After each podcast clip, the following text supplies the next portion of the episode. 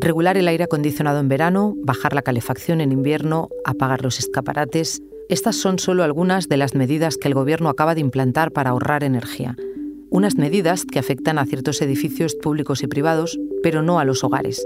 Para compensar, el plan incluye descuentos para los usuarios de trenes y cercanías, varios ajustes que anticipan otras restricciones a corto plazo.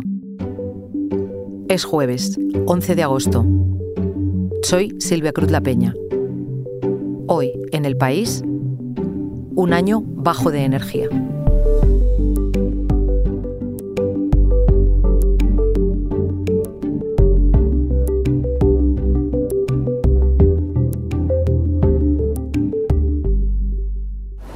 Escuchado algo que van a haber algunos recortes en la Renfe, en el metro, en los centros comerciales, pero poco más. Calefacción a 21, podría ser, lo menos, 19.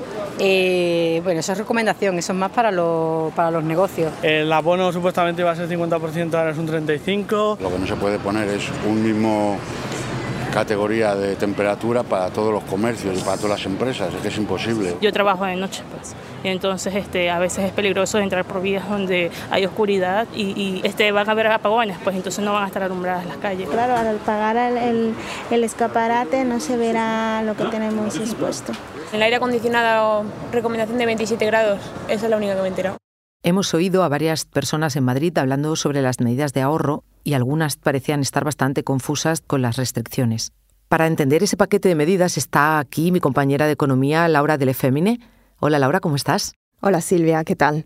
Laura, hablar de regular la temperatura del aire acondicionado en un verano como este es difícil de asumir. Eh, ¿Por qué se hace ahora? Digamos que estamos en un momento complicado. Tenemos una inflación galopante causada, en primer lugar, por el encarecimiento de la energía, pero sobre todo hay un riesgo cada vez mayor de que Rusia corte del todo el suministro de gas a Europa. Por esto mismo, Bruselas ha pedido a los Estados miembros que reduzcan su consumo de gas un 15% hasta la próxima primavera. En el caso de España y Portugal, esta reducción será del 7% porque se le reconoció su excepción ibérica. Es decir, es como si la península fuera una isla energética porque tiene pocas interconexiones con otros mercados y además depende poco del gas ruso. Cuéntame, ¿qué medidas son principalmente de las que estamos hablando? El nuevo plan de ahorro energético incluye varias medidas. Las primeras en entrar en vigor desde ayer tienen que ver con climatización e iluminación. En cuanto a climatización, se establece que en verano el aire acondicionado no podrá ser inferior a los 27 grados. En invierno, la calefacción no podrá ser superior a los 19 grados y además la humedad relativa, que es decir, la cantidad de humedad que hay en el aire, debe estar entre el 30% y el 70%. En cuanto a la iluminación, a partir de las 10 de la noche habrá que apagar los escaparates y el alumbrado de los edificios públicos que a esa hora estén desocupados. Hay cierta confusión entre la ciudadanía sobre lo que se puede, lo que se debe hacer para ahorrar. ¿A quién afecta exactamente? Bueno, sí, eh, probablemente hay confusión porque, a ver, hay que decir, primero el plan no afecta a los hogares, eh, tampoco afecta a la industria. Además, hay que aclarar que se refiere solo a edificios, tanto públicos como privados, pero en realidad no a todos. Por ejemplo, los edificios que tienen usos administrativos, estos son los ocupados por administración públicas, oficinas o zonas de uso público, pero también los comerciales, como tiendas, grandes almacenes, supermercados o centros comerciales. Laura, ¿y qué pasa si quiero coger el metro, irme al cine, tomarme un refresco cuando salga? ¿En qué me va a afectar? Si quieres coger el metro dentro del vagón, no va a haber ningún problema, digamos. Quien tiene que respetar estos nuevos umbrales de temperatura son las estaciones, por ejemplo, o los aeropuertos, pero no dentro del vagón del metro o dentro de los aviones. Sí deberán respetar eh, estas nuevas limitaciones los cines, los auditorios en general, los espacios culturales. En cuanto a la hostelería, bares, restaurantes, cafeterías, en principio sí entran en el plan, o sea, sí entra también la nueva obligación en cuanto a temperatura, aunque parece que esta medida la podrán suavizar. ¿Y qué lugares quedan exentos de este ahorro? Hay varios lugares que están exentos, así lo, lo, ha aclarado el Ministerio.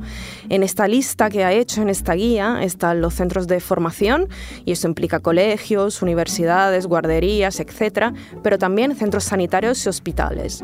Luego, comercios como peluquerías, gimnasios y lavanderías y también las habitaciones de los hoteles, porque se considera que son de uso privado, aunque los espacios eh, compartidos sí se tienen que respetar esos umbrales fijados en el, en el plan de ahorro.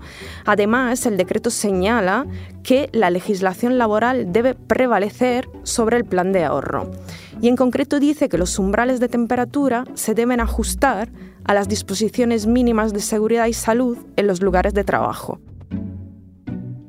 Bien, entiendo que esto es la norma y que, como tú dices, hay que ajustarse. ¿En qué situaciones se ajusta? Porque está claro que no es igual estar como tú y yo aquí hablando, eh, haciendo nuestro trabajo, que estar sirviendo cafés en una cafetería, por ejemplo. Sí, así es. Eh, la norma sobre seguridad y salud en los lugares de trabajo, que es la que recoge el decreto de ahorro energético, fija una temperatura de entre 17 y 27 grados en los locales donde se realicen trabajos sedentarios, o sea, estar aquí sentadas hablando, por ejemplo. Mientras, eh, para los trabajos ligeros, la temperatura debe ser entre 14 y 25 grados. Es por eso que eso permitiría a locales como bares o restaurantes eh, que el aire acondicionado en verano se ponga a 25 grados y no a 27. Además, este plan de ahorro eh, señala que quedan excluidos de los límites de temperatura los locales y edificios que tienen condiciones ambientales especiales o con normativas sectoriales específicas. Eso parece un poco más complicado. ¿De qué estamos hablando exactamente? Bueno, por ejemplo, quedarían fuera las cocinas de los restaurantes, evidentemente. Si se usan hornos, sartenes, etcétera, pues hace mucho calor, entonces se tiene que permitir a los trabajadores una temperatura adecuada. También, por ejemplo, lugares donde se necesiten particulares temperaturas, por ejemplo, por cuestiones de seguridad alimentaria. El Ministerio de todas formas sigue insistiendo en que habrá mucha flexibilidad en la aplicación del plan. Estamos hablando de que esto sucede en verano, que es una época turística muy fuerte, y una de las dudas que también ha saltado es si los monumentos más emblemáticos en España van a permanecer o no iluminados. Sí, van a seguir iluminados eh, siempre y cuando, digamos, sean monumentos. ¿Qué significa eso? El decreto simplemente prevé que por la noche se apaguen los escaparates, así como los edificios públicos que a esa hora estén desocupados, o sea, donde no haya nadie. Eso significa que monumentos como la Puerta de Alcalá o la Fuente de Cibeles, por ejemplo, van a seguir estando iluminados. También van a seguir funcionando los rótulos, los anuncios luminosos, así como el alumbrado público.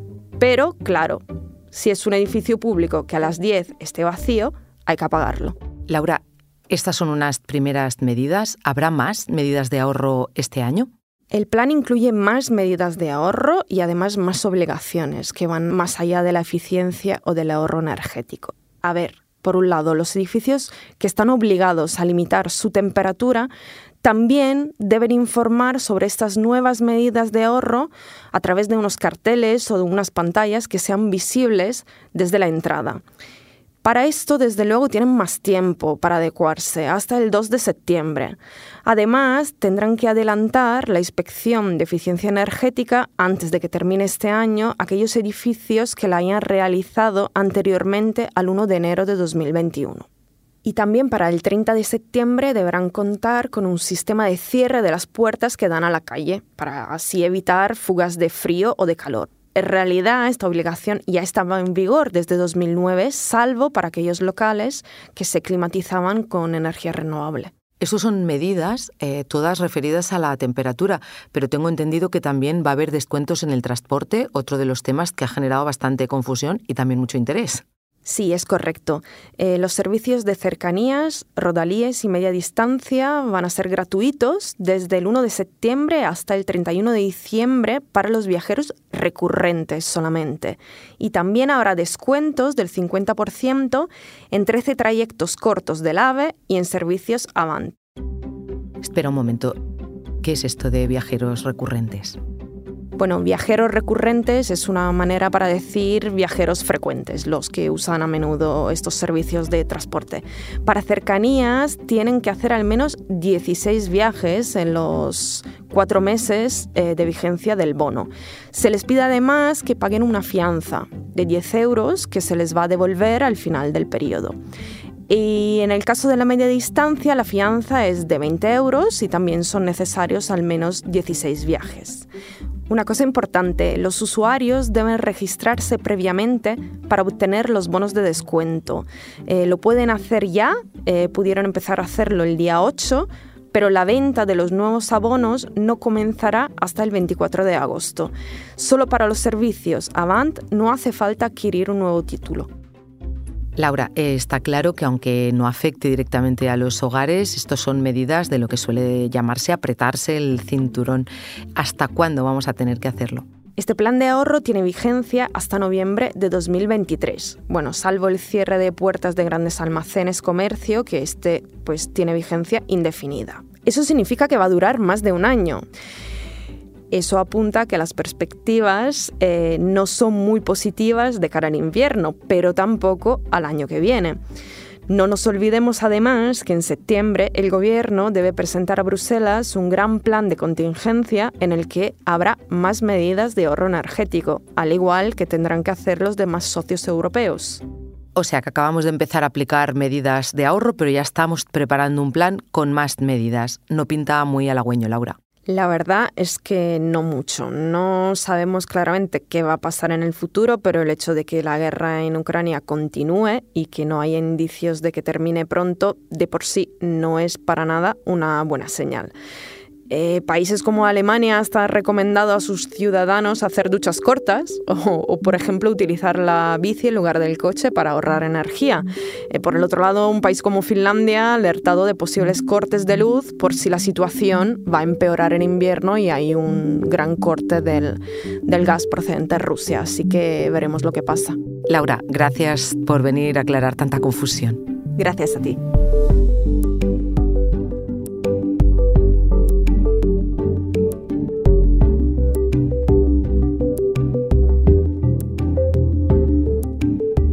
Este episodio lo ha realizado Elsa Cabria. El diseño de sonido de Camilo Iriarte. La edición de Ana Rivera. Yo soy Silvia Cruz La Peña. Esto ha sido Hoy en el País. De lunes a viernes volvemos con más historias. Gracias por escuchar.